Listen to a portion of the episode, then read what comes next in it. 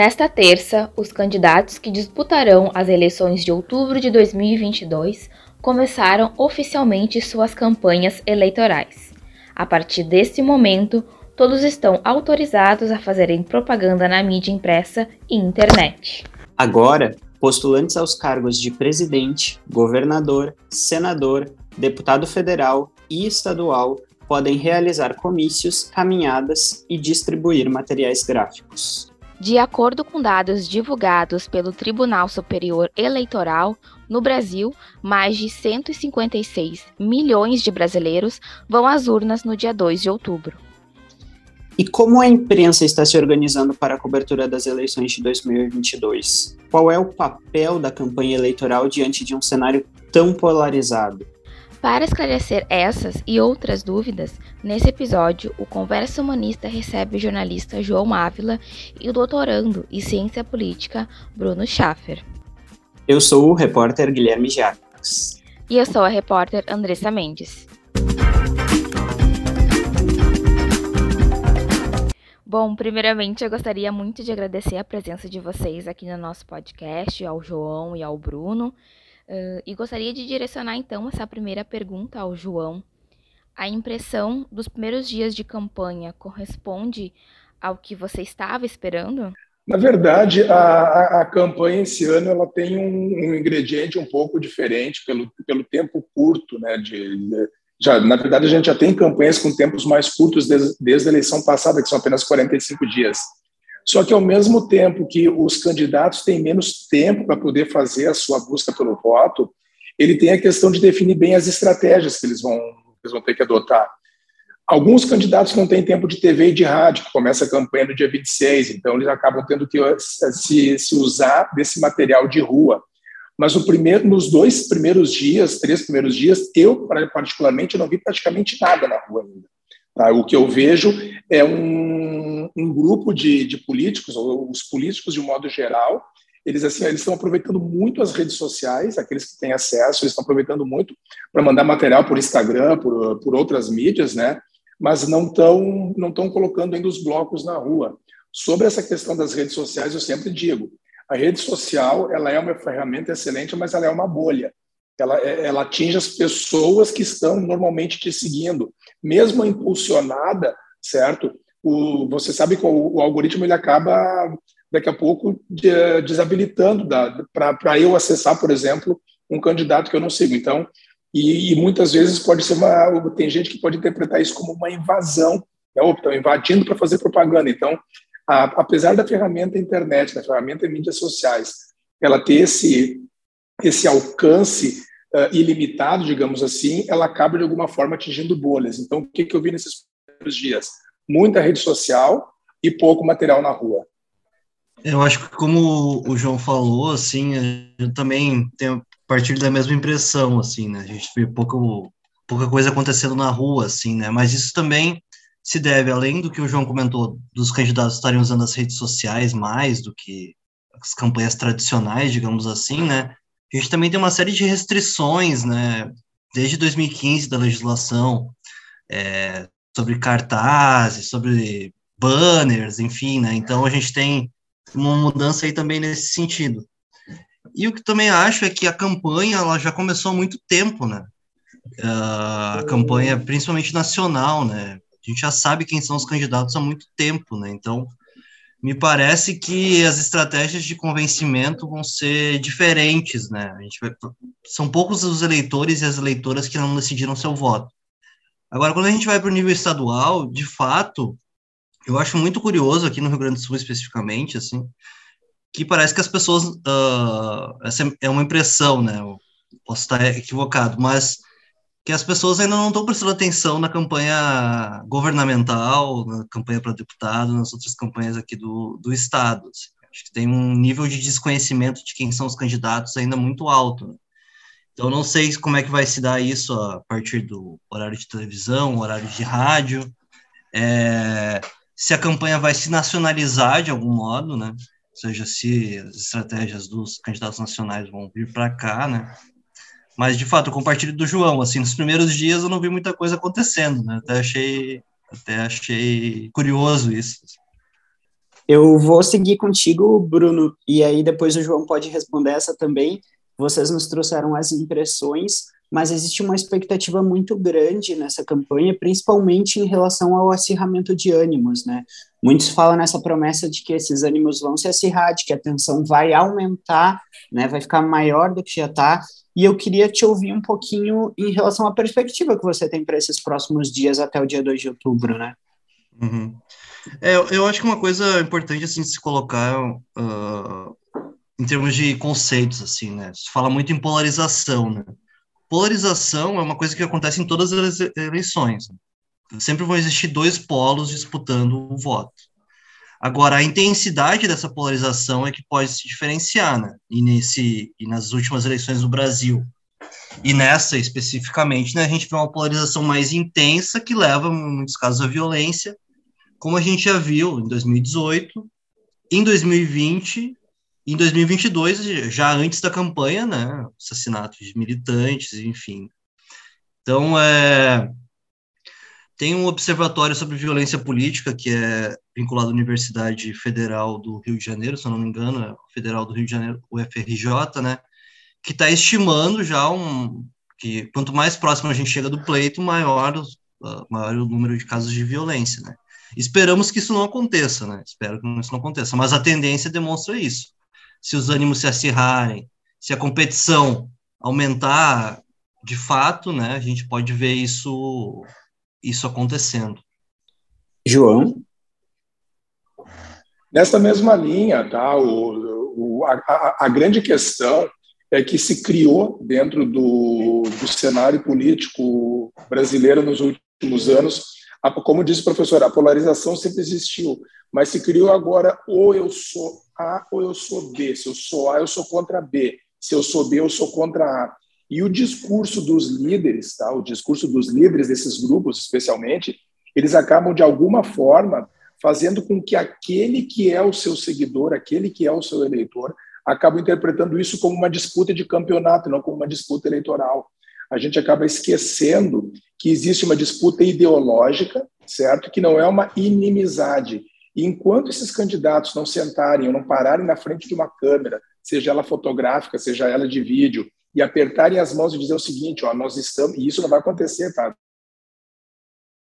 Estou dizendo, é, seria o ideal penso pelo Brasil, o que, que ele pensa pelo Brasil, e assim por diante, e ter, e, e o eleitor desse, desses indivíduos saberem que o que está em disputa, é uma situação, repito, ideológica, a, a, os ânimos vão continuar sendo assim, vão continuar muito acirrados. A gente que participa dos programas aqui na, de rádio, com, com debates, uh, tem ouvido a preocupação de pessoas, de, de políticos da região, de outras pessoas que estão no envolvimento político, a preocupação do que pode acontecer justamente por isso. Enquanto o cidadão não entender que a eleição ela é o, o, a nossa principal ferramenta democrática que temos, onde a gente pode escolher governos, pode escolher parlamentos, e depois de quatro anos, se estiver insatisfeito com isso, a gente pode mudar. Né?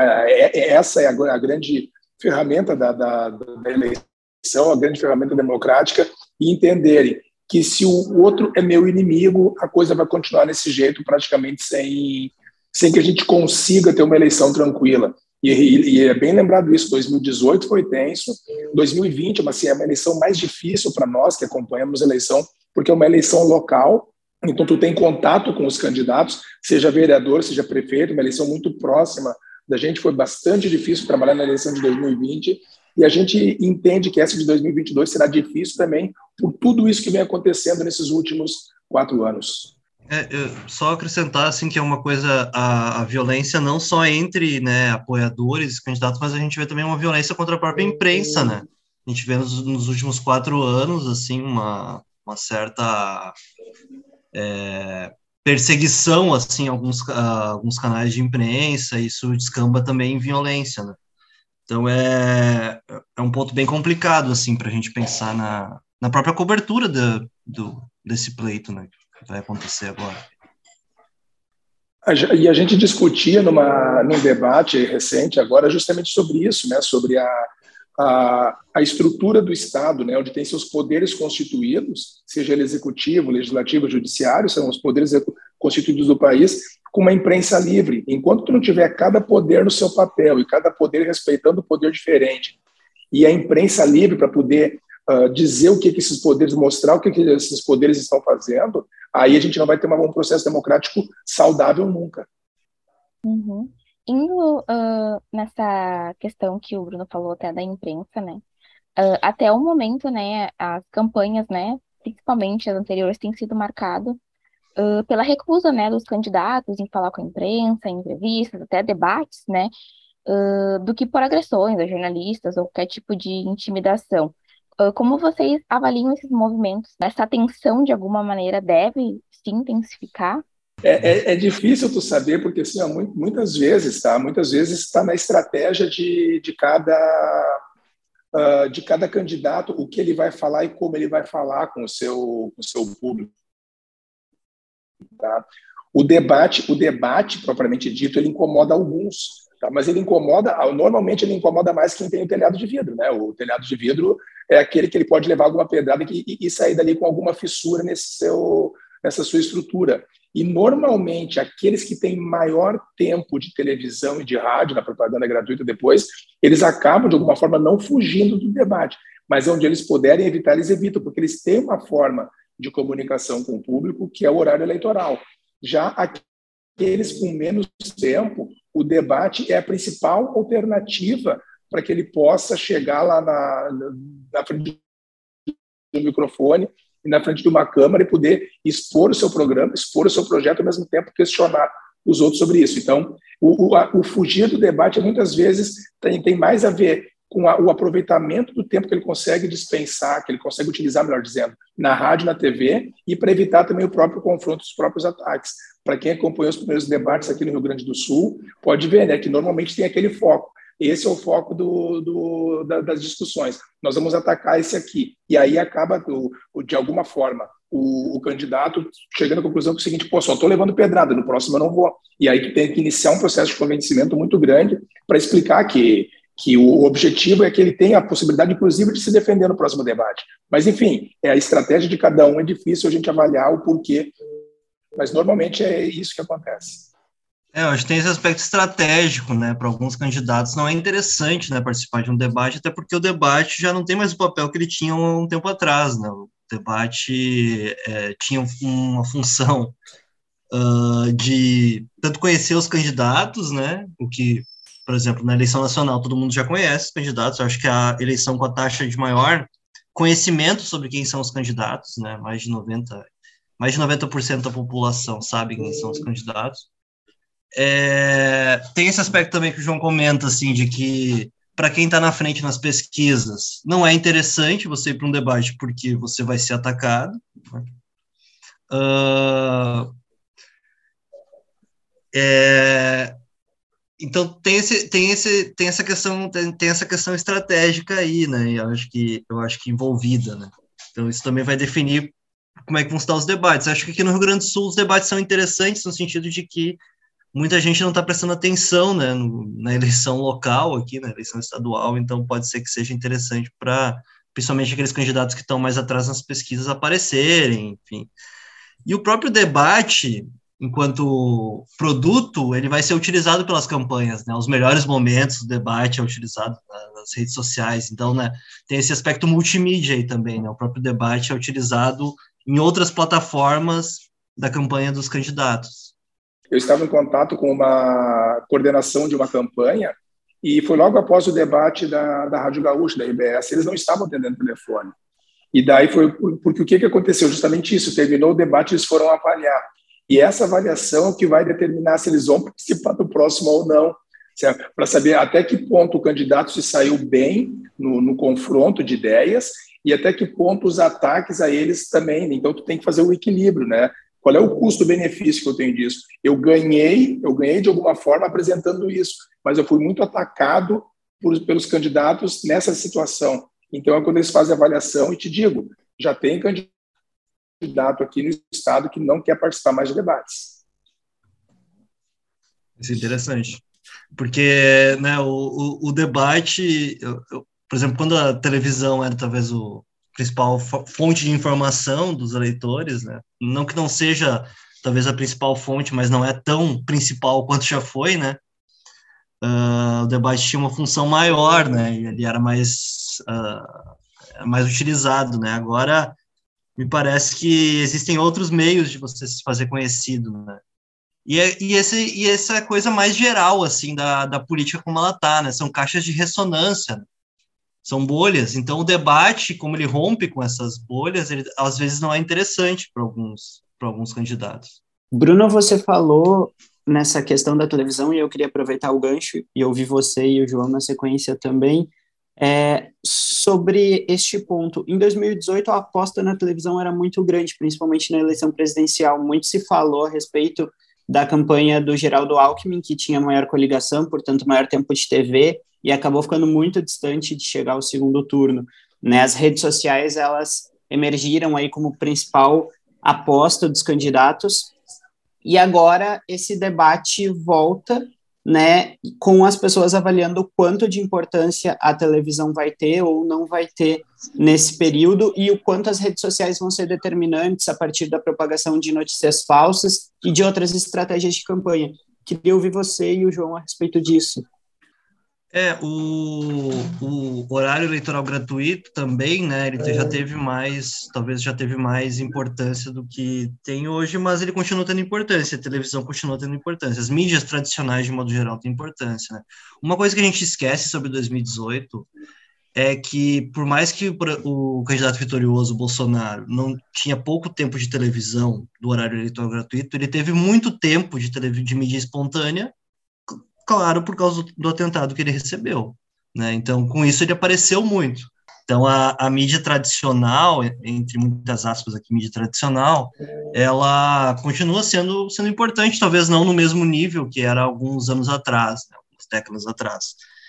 E outro ponto que também é importante se mencionar é que as campanhas das mídias sociais, elas não são baratas. Né? A gente tem essa, essa eh, questão, assim, parece intuitiva, ah, não, os candidatos, as candidatas estão investindo em mídias sociais porque isso é mais barato. Depende, né? Se você vai com, comprar conteúdo impulsionado, uma série de outras coisas, você, é, mensagens segmentadas, você vai ter campanhas que também são caras dentro dessas campanhas mais, é, é, mais, mais modernas, assim, digamos assim. É difícil estimar quanto vai, vai ser importante esse ano, né? É, na, nacionalmente, como os candidatos já são conhecidos, né?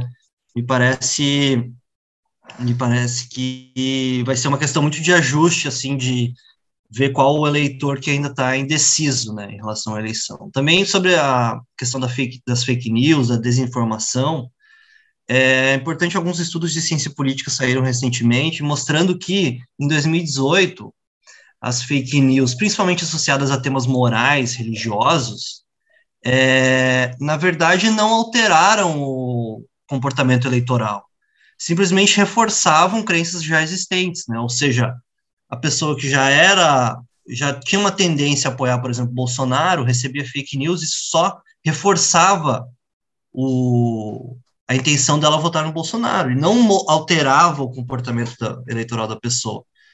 Então a gente também tem que colocar em perspectiva isso, né? Qual é o peso desse tipo de estratégia sobre um sobre um eleitor, uh, sobre o eleitorado no agregado, né? Talvez em alguns locais específicos ou em alguns para, para alguns eleitores específicos isso vai ter um efeito. Agora no, no, no todo, no agregado, talvez não. Essa questão da, da, das fake news, inclusive, uh, se criou no, nos últimos anos a, a, demonização da imprensa, né, que a gente falava na resposta anterior. A imprensa ela acabou sendo ela acabou sendo criada como a imprensa ela é tendenciosa, a imprensa é lixo, a imprensa não sei, sabe que se criou, né, dentro desses grupos políticos uma uma visão equivocada da imprensa.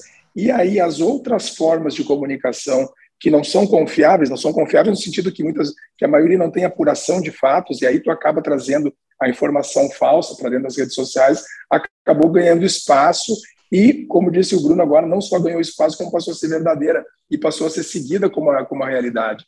Então, tu cria, né, tu volta a, a, atacar a imprensa, dizendo que a imprensa não tem, uh, não, não tem sentido, que a imprensa é, ela é, ela é mentirosa, que a imprensa é tendenciosa e acaba levando uma situação mais perigosa ainda, que é a possibilidade dessas pessoas acompanharem o que não é verdade, né? A ideia é quando, quando a fake news se prolifera. E quanto ao uso da, da, das mídias, assim, da, do horário político, da, rede de televisão, enfim, e rádio para a campanha, ele, ele acaba sendo fundamental, sim, porque a TV e o rádio, sinal aberto, é o único sinal que acaba sendo de alguma forma gratuito, ou seja, eu consigo acessar o que o candidato tem a dizer sem precisar pagar nada, eu preciso ter uma televisão ou um rádio ligado, né? então eu consigo acessar. E os partidos, eles uh, há um pouco dessa falta de interesse, né? até porque se criou um tempo atrás, e acho que a própria Justiça Eleitoral demorou a entender a fragmentação do horário político, né? que era, assim, era uma hora cheia de manhã, uma hora cheia de tarde. E daqui a pouco eles chegaram à conclusão que fragmentado dá melhor resultado. Então tem 20, tem X minutos de manhã, X minutos à tarde ou à noite, e o resto da propaganda é diluída dentro da programação. E aí tu consegue atingir mais pessoas. É, esse ponto é muito interessante que o João trouxe, assim, porque se você tem um horário de, de uma hora cheia, é mais fácil para a pessoa desligar a televisão, né, ou, desligar o rádio, né. Se você dilui na, na programação, né, é mais, é mais difícil disso acontecer, então é mais fácil de você chegar, né, a mais pessoas, assim.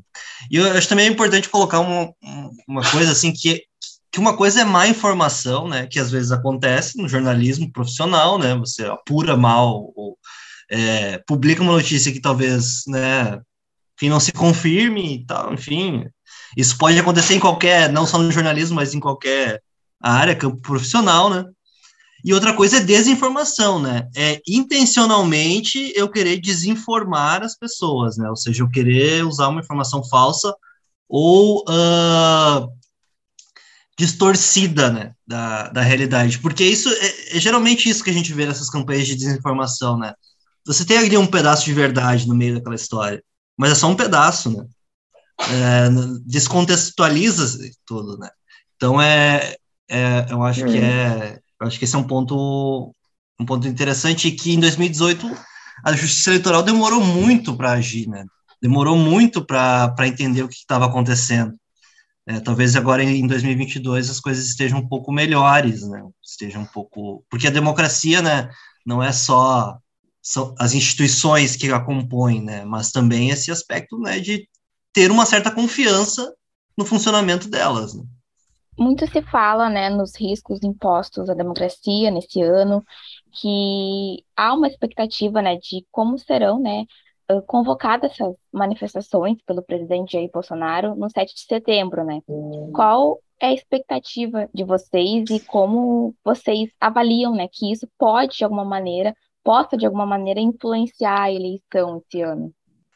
Não, eu acho que isso é, é muito, uh, muito ruim, né, para a democracia, esse tipo de, esse tipo de, de manifestação, né, esse tipo de toda essa, esse, essa questão de desconfiar, desconfiar das urnas, do sistema de votação, né, as, as, duas coisas que funcionam no Brasil, né, campanha de vacinação e urna eletrônica, né, que estão sendo atacadas uhum. é, constantemente durante esse, esse período. É, eu acho extremamente problemático, extremamente, extremamente ruim. Agora, de efeito prático em relação a isso, uh, é um pouco difícil de prever, assim, porque uma tentativa de golpe, desse golpe clássico, colocaria o Brasil num, como um párea internacional, né? O Brasil não tem uh, Inclusive, ontem foi revelado por alguns, por alguns jornais né, que alguns empresários apoiadores do, do Bolsonaro né, estariam também nessa, nessa ideia, de, nessa lógica de né, tentar um golpe caso eles não fossem vitoriosos. Né. Agora, em efeito prático, eu acho isso que isso vai. É, isso tem maior probabilidade de, de ser um tiro pela culatra, né? de, de fato, você unir, então, uh, eleitores que, por exemplo, não votariam no Lula, votarem no Lula para a eleição acabar no primeiro turno. É, mas, de modo geral, né, isso é extremamente ruim para a democracia, democracia brasileira. Na verdade, esses movimentos todos, o, o objetivo desses movimentos é desestabilizar o, o que nós temos hoje. Então, e, e muito pode pode ter a ver, né, eu acredito que tem a ver com o próprio desempenho do candidato durante os quatro anos de mandato, está completando quatro anos agora, o atual presidente, né, ele, ele vem em quatro anos de mandato, onde a eleição de 2018 ainda não acabou, ele continua em campanha. E no momento que ele continua em campanha, ele acaba não governando para todo mundo. Ele governa só para o grupo dele. Não, não é não governa, ele acaba se comunicando só com o público dele. Ele acaba se comunicando com os eleitores dele. E para os eleitores dele, o, a democracia não é, não é interessante. Por isso que se defende intervenção militar, por isso que se defende uh, fechamento de congresso, por isso que se defende intervenção ou fechamento no STF. E isso tudo são atos não democráticos. Mas eu acredito, eu quero acreditar, eu sou otimista nisso, que isso é o momento do calor da campanha, entendeu? Mesmo sabendo que tem quem defenda, eu acredito ainda que o resultado da urna no Brasil é soberano e que ele vai ser respeitado. Há quem diga, ah, mas se candidato X ganhar vai virar guerra civil. Eu não acredito em guerra. Eu acredito sim na decisão do brasileiro. A decisão do brasileiro ela vai ser na urna. Aquilo que ela colocar na urna tem que ser respeitado, independente de ser A ou de ser B, de ser direita, de ser esquerda, de ser centro a, a decisão tem que ser respeitada. É, não, esse ponto, esse ponto é fundamental, né? A gente precisa ter confiança, né, no, na apuração dos resultados e, é, independente de quem ganhe, né, você respeitar, o, respeitar os resultados da urna, isso é fundamental, né? Agora, a gente vê um roteiro muito semelhante, né, ao, aos Estados Unidos, né? No Brasil, acho isso um tanto um pouco um pouco impressionante assim, né? E lá as instituições responderam, né, da, o, a, o voto popular, a vontade popular foi, foi respeitada, né? Espero e acredito, assim como o João, que isso vai acontecer também no Brasil. A gente não vai ter essa tentativa de golpe clássico. Acho que isso é muito mais uma peça de propaganda eleitoral do que mais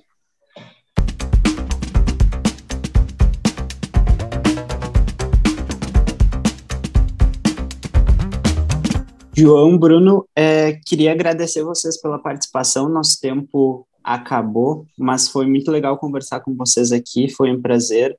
É, Bruno, muito obrigado por ter aceitado conversar com a gente para o podcast. Obrigado, obrigado pelo convite, Andressa, Guilherme, Pamela aqui também, é, e o João, né? Prazer conhecer todos vocês e obrigado pelo convite, obrigado pelo debate. Acho que é sempre interessante. João, também muito obrigado a você pra, por arranjar aí um tempinho na tua agenda. Sei que nesse período de eleições deve estar super corrido, então foi muito legal te receber também para essa conversa. Não, eu, eu que agradeço a lembrança né, de, ter, de, de poder uh, de oportunizar com que a gente fale um pouco também, né, não só como comunicação do que acontece, né, não só trazendo a notícia, né, trazendo a informação, para o ouvinte, mas também mostrando qual é a visão que nós temos disso e como é que a gente trabalha isso também. Então, fiquei bastante contente também de poder ter participado com vocês aí e sucesso a vocês aí nessa, nessa carreira maravilhosa é da comunicação. E esse foi o terceiro episódio desta temporada do podcast Conversa Humanista, produzido por alunos da URGS, com a apresentação de Andressa Mendes e Guilherme Jacques, produção de Andressa Mendes, Guilherme Jacques e Pamela Maidana e técnica de Andressa Mendes. Até o próximo episódio, pessoal.